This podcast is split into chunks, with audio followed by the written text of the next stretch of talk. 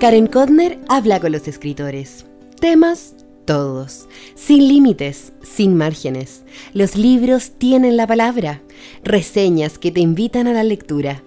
Desde ahora escuchas Celular, un llamado a la creatividad.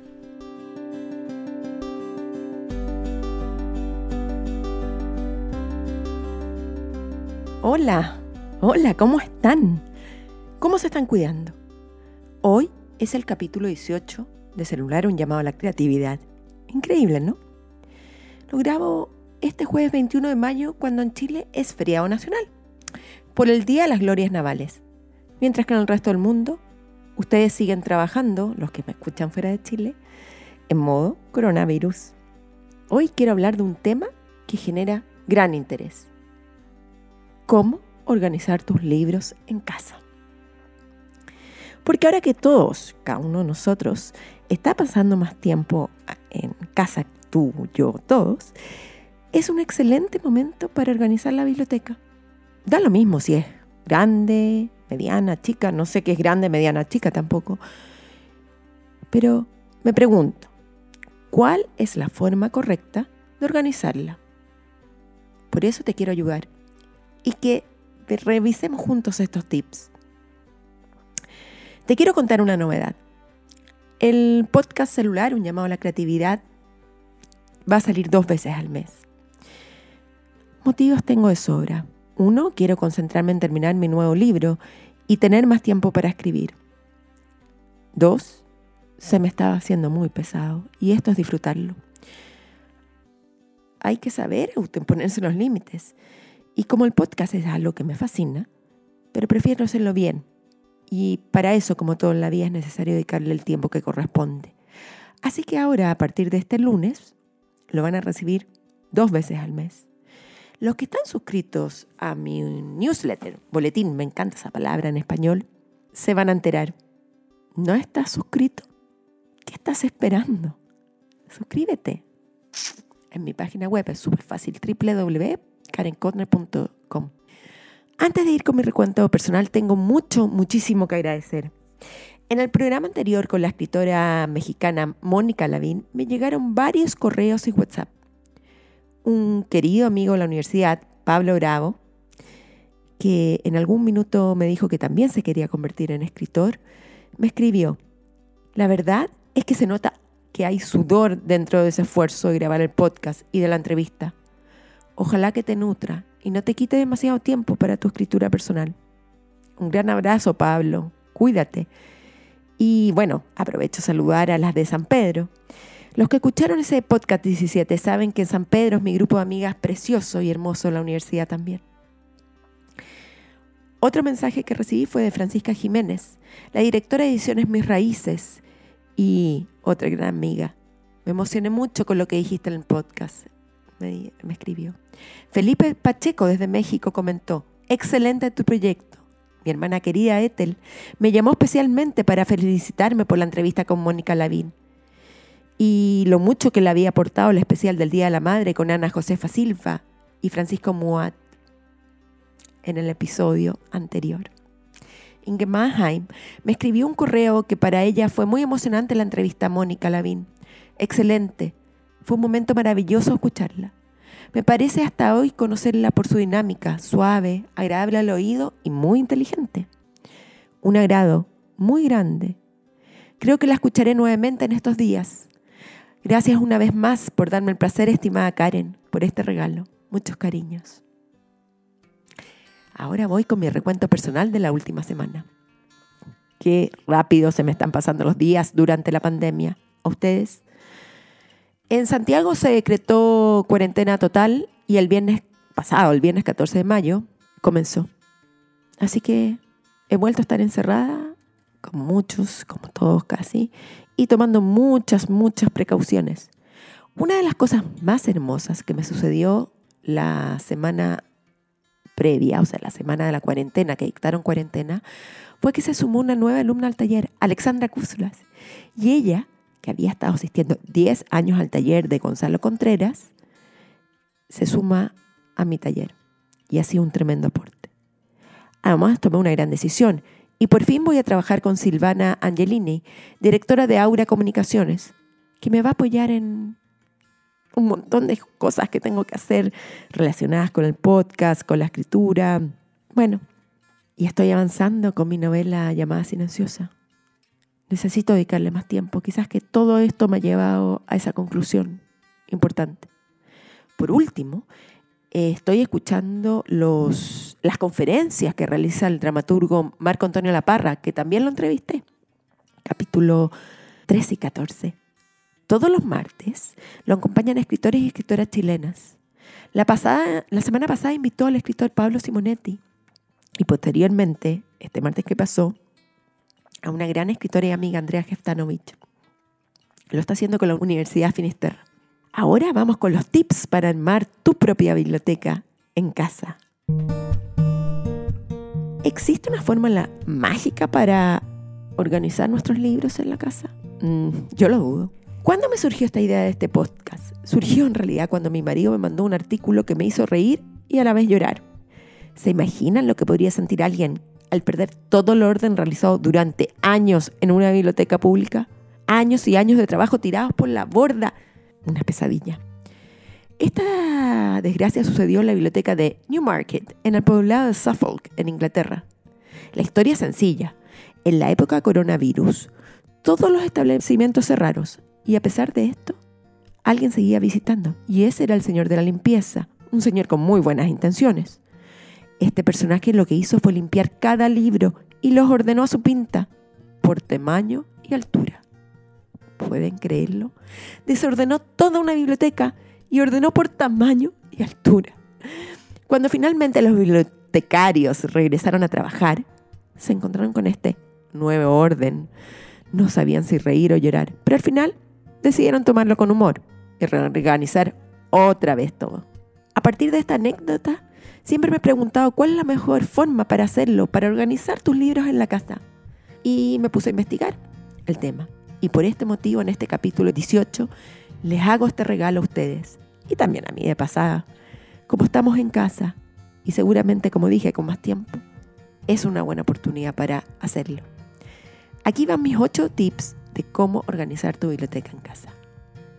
Veremos que algunas sugerencias son más excéntricas que otras.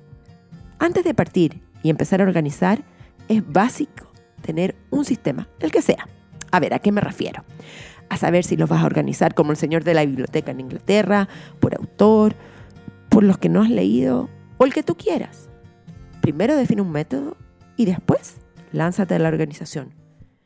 Siempre recomiendo armonizar las repisas con fotografías, recuerdos y algún adorno. Aquí están los 8 tips para organizar tu biblioteca. 1. El más tradicional. Orden por apellido. Es por lejos, creo, el más aburrido, pero el más popular y efectivo. Yo lo hago así. Voy por orden de abecedario. No importa si la escritora es de Senegal o de Argentina. Lo importante es que siga el orden alfabético. Esto lo elige la mayoría de las personas y me imagino que escritores que tienen miles de libros lo deben hacer así. Dos, Más valiente, pero igual de tradicional, por región o país. Esto lo sugirió la escritora Mónica Lavín, como dije en la que entrevisté en el capítulo anterior. Ella contaba que se hizo una biblioteca solo de escritores mexicanos, porque es lo que más tiene. Ahora pasa la cuarentena en la casa de su novio y echa de menos sus libros. Dijo algo hermoso.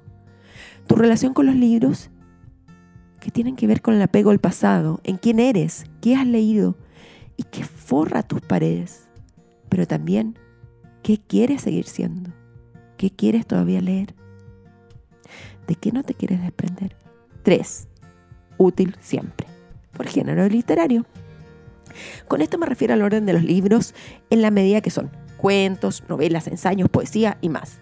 El género literario puede ser muy útil en la búsqueda. Es una excelente forma para un lector que le gusta tener claro la diversidad en su biblioteca. A mí personalmente me cuesta, porque tengo una obsesión por tener todo lo que escribió una autora, por ejemplo, en un mismo lugar, y, y no catalogarlo por si escribió poesía o novela. Ahora, les cuento que mi biblioteca tiene de todo. En un sector hay cuentos, en otro autores y autoras latinoamericanos, en otros textos judaicos y en otros espacios los de referencia. Bueno, y además que tengo mi biblioteca en el taller. Pero si me obligan a definir un sistema, elegiría sin duda el orden alfabético. Ese es mi espíritu. Pero entre nosotros, entre tú y yo que me estás escuchando, a modo confesión, no necesariamente respeto a esa organización. A veces me pierdo y dejo que la improvisación haga lo suyo y digo, ya, ya, ya, después lo voy a ordenar. Cuatro, la locura por color. La primera vez que me enteré que había gente que le gustaba organizar la biblioteca por color, lo encontré una demencia. Una amiga me mandó una foto y de verdad, de verdad, era como vivir para la estética. Después conocí una tallerista que hizo lo mismo y lo vi en persona. Es hermoso. Aunque es solo para unos pocos. Es genial imaginarse los libros así ordenaditos. Hasta se puede hacer un estudio del color que más uno tiene. Recuerdo la editorial Anagrama, por ejemplo, usa mucho en sus portadas el amarillo. Otra editorial, Acantilado, usa el rojo con negro. Ayelet Waldman, quien es, es una escritora norteamericana, en una entrevista al New York Times y además señora de Michael, Michael Chabón, está casada con él, otro gran escritor, contó que su marido, un verano, así como a pito de nada, decidió organizar la biblioteca por color. Parece que Chabón no lo consultó con Ayelet. Imagino que no ha sido fácil acostumbrarse a este nuevo orden, sobre todo para dos escritores que viven juntos. Ayelet Waldman concluyó algo que me encantó. Hay muy pocos libros con cubierta morada y el negro está demasiado utilizado. Seis por tema. A ver, nunca se me había ocurrido esto, este argumento. Sé que muchas bibliotecas lo hacen, pero para una biblioteca personal me parece difícil porque muchas veces los libros abordan temáticas diversas. Por ejemplo, un libro puede aproximarse a la maternidad, pero también al duelo. Entonces, ¿cómo elijo el tema principal? O puede suceder que en una época de mi vida encuentre que el tema de un libro es X y luego cambio de parecer y creo que es Z. Los argumentos para catalogarlos son infinitos. Amor, discordia, maternidad, paternidad, colonialismo, hijos, abuelos y más. 6. El caos. El mejor amigo del hombre y la mujer en el sistema organizar libros en la casa. Muchos optan finalmente por esta gran estrategia y la entiendo plenamente. Las bibliotecas son seres vivos que crecen, se empequeñecen, se vuelven viejas, se vuelven aburridas a veces o dinámicas. Pasan por periodos igual que uno, más espléndidos que otro. Me pregunto, ¿tienen ustedes una sola biblioteca en su casa? Yo tengo muchas. En mi velador, en mi closet, ahora en el comedor, porque tengo mi oficina portátil del coronavirus ahí. En el auto, cuando ando en auto y más. En mi cartera, las bibliotecas se mueven. Siete la biblioteca del futuro, lo que falta por leer. Me ha fascinado esta biblioteca porque me ha dado muchas herramientas para organizar y me ha dado buenos resultados. Como hace un año creo, tenía la duda de cómo podían acordarme los libros que quería leer, ese deseo, los que estaban pendientes. Y cometí un gran error. Los dejaba mezclados con los que ya había leído. Ahora tengo un sector en mi closet con los libros por leer, los pendientes que se ha convertido en otra biblioteca. Incluso mi propia librería es así como que vengo y elijo mis propias lecturas. 8. El más inexacto y poco objetivo que he conocido, por amistad. Karen J. Fowler, otra escritora norteamericana, comentó en un especial del sitio web LitHub que su método de orden era la amistad. Por ejemplo, este escritor Richard Butner lo pone junto a Christopher Rowe, son amigos cercanos y por eso están juntos. Y Rowe está casado con Wenda Bond, por eso están al lado. Un método poco usual y novedoso. ¿Cómo ordenas tu biblioteca? Habla mucho de ti. Si eres obsesivo y eliges por color, te parece a chabón. Hace años, el Premio Nacional de Literatura Chilena Alfonso Calderón me contó que era altamente organizado. Ordenaba sus libros con un estricto sistema de calificación y una vez a la semana venía una persona a limpiar, pero a desempolvar solo sus libros. Recuerdo también que cuando entrevisté a la escritora chilena María José Navia en el 6, en el capítulo 6, me mostró su mesa de noche y parecía una torre de Babel. Hace un par de veranos atrás me propuse organizar y limpiar mi biblioteca. Le pregunté a una amiga bibliotecaria y me dijo que la mejor forma de preservarlos es con una brocha de fibras suaves que quitan el polvo, esas que venden en la ferretería. Así que comencé con el trabajo. Hasta pensé que no terminaría nunca. Les pasa que empiezan a ordenar y no terminan nunca.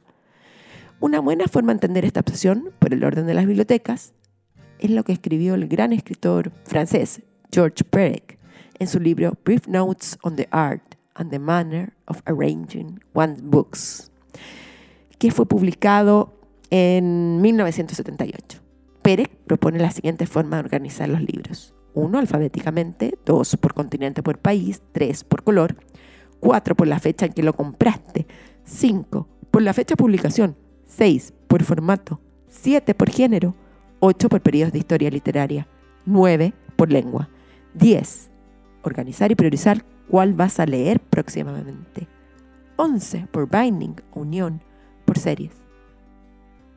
Entonces Perec propone estas 12 nuevas formas. O cómo comenzar a hacerlo. ¿Cuál es tu preferida? Cuéntame cómo ordenas tus libros. Acuérdate que siempre hay una transcripción. La encuentras en mi página web www.karenkotner.com en podcast. Espero que hayas disfrutado este capítulo y que partas a organizar tu biblioteca. Ah, y me encantaría que me mandes tus comentarios, tus fotos de tu biblioteca, de tu orden o tu desorden, y me sigas en Instagram y Facebook. Te espero, cuídate. Chao. Han oído celular, un llamado que no termina, el pulso de la creación. Estén atentos a la llamada. Recuerden seguirnos y escucharnos en Spotify, iTunes, Evox y por supuesto en karenkodner.com. El diseño de sonido y la postproducción estuvo a cargo de Broadcast.cl. Hasta pronto.